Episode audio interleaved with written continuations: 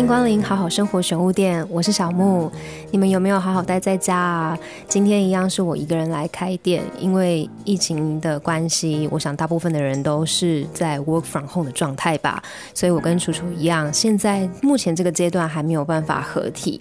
那希望这一天能够赶快到来，赶快录制全新的节目内容给大家。那如果没有疫情的话，我想五月二十号这一天，应该有伴的男男女女或是男女都会出门一起去吃个饭啊，逛个街啊，看个电影，小小庆祝一下吧。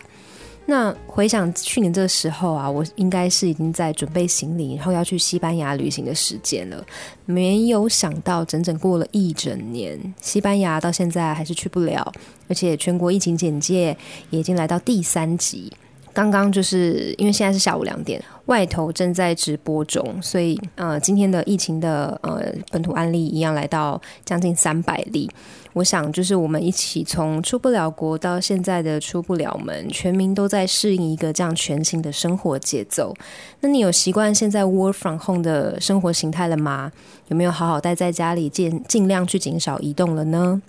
当然，我发现到说，其实原来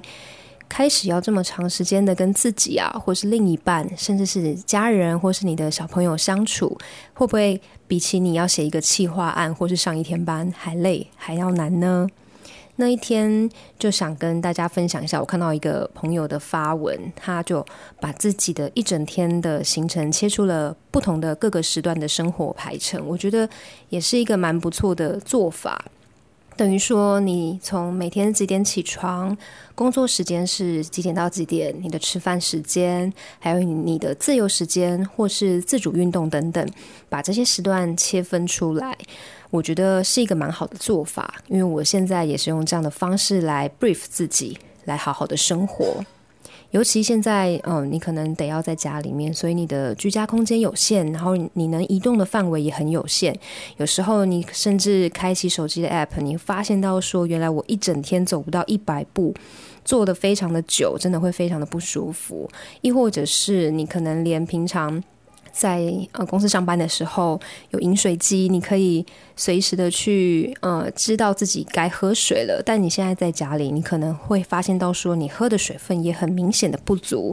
所以我现在的做法是，嗯，我会透过家里的 Google Home，然后每半小时或者是一小时，我设定一个闹铃来提醒自己，我该起来喝个水、走走路、休息一下。然后我也可以顺势把我手边的事情告一个段落。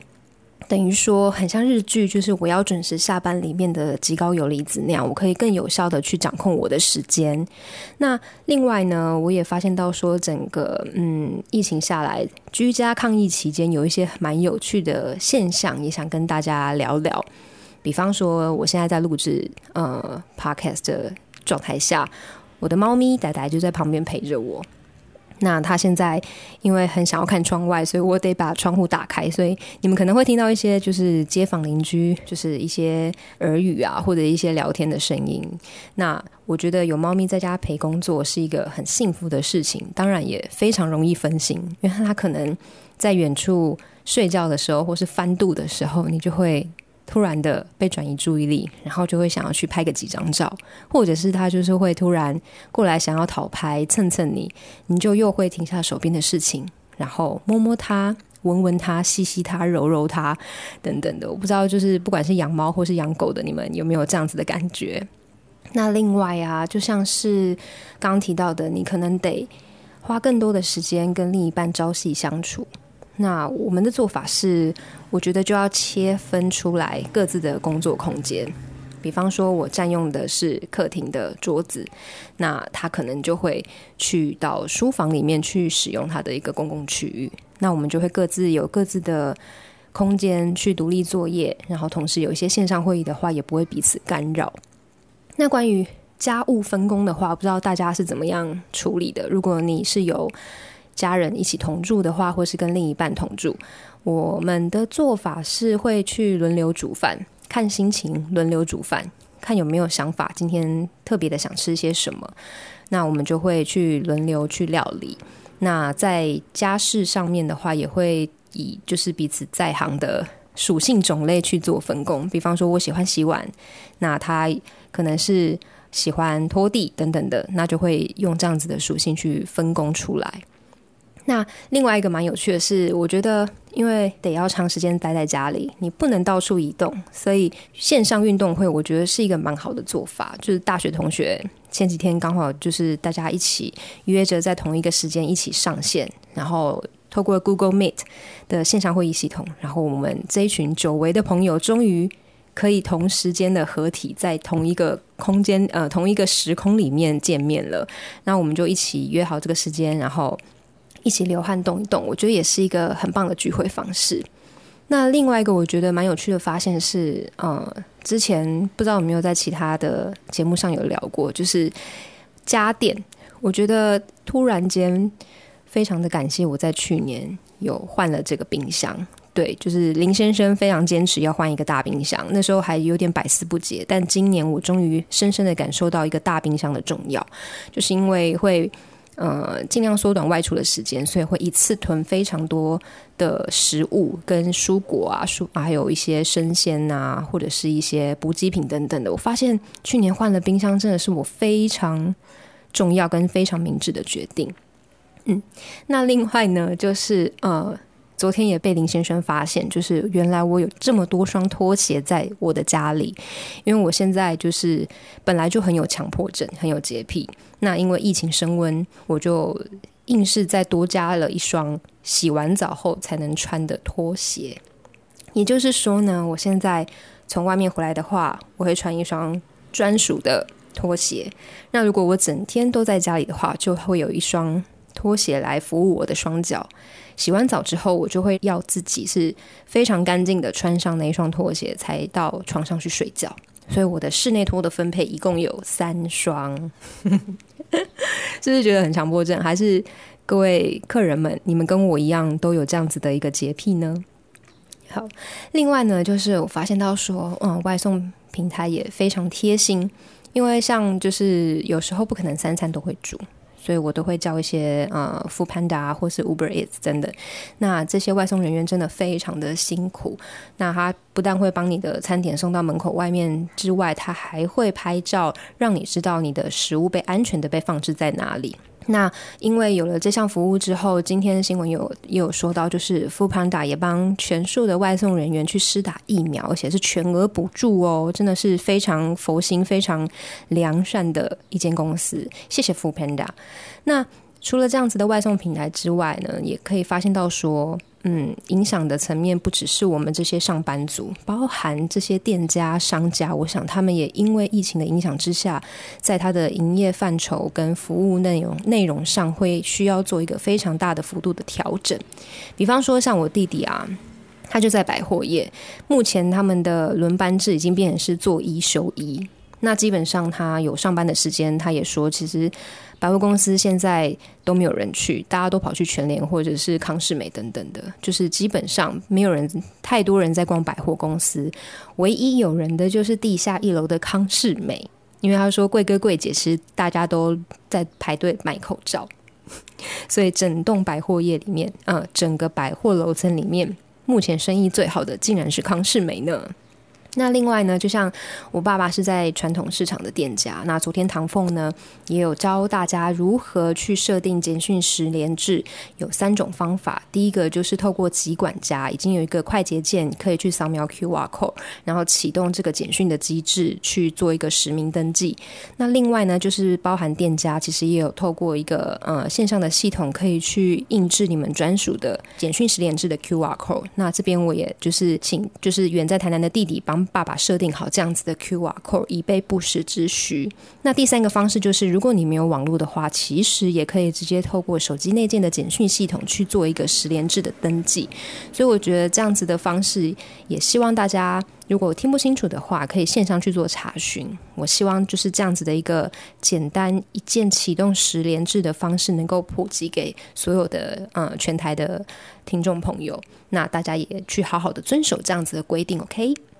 那另外呢，就是像开店的朋友啊，除了他们内外场需要做一个嗯全体的一个外送机制的配套之外，其实有蛮多店家也自主发起去做一个挺一户三餐的行动，真的非常的感人。不管是呃在粉砖上有看到的一些平台之外啊，现在就连就是知名的募资平台泽泽，它也有一个挺好店的店家应援计划。因为大家都知道说，因为呃疫情的影响，本来就已经营收会不稳定了，现在又到警戒第三级，其实又更限缩了内用的一些人数。当然，非常多店家已经取消了内用的一个服务。那所以这样子会造成营收不稳定啊，还有你可能每个月都要缴交的房租跟付出去的员工薪水的压力。另外，像是除了店家之外，你可能像是一些活动啊，像电影院或者是表演场地的活动也都取消了。所以泽泽他有启动一个挺好店的店家应援计划，他会提供实体空间、店家经营者还有需要实体空间做展演的团队快速的一个上架方案。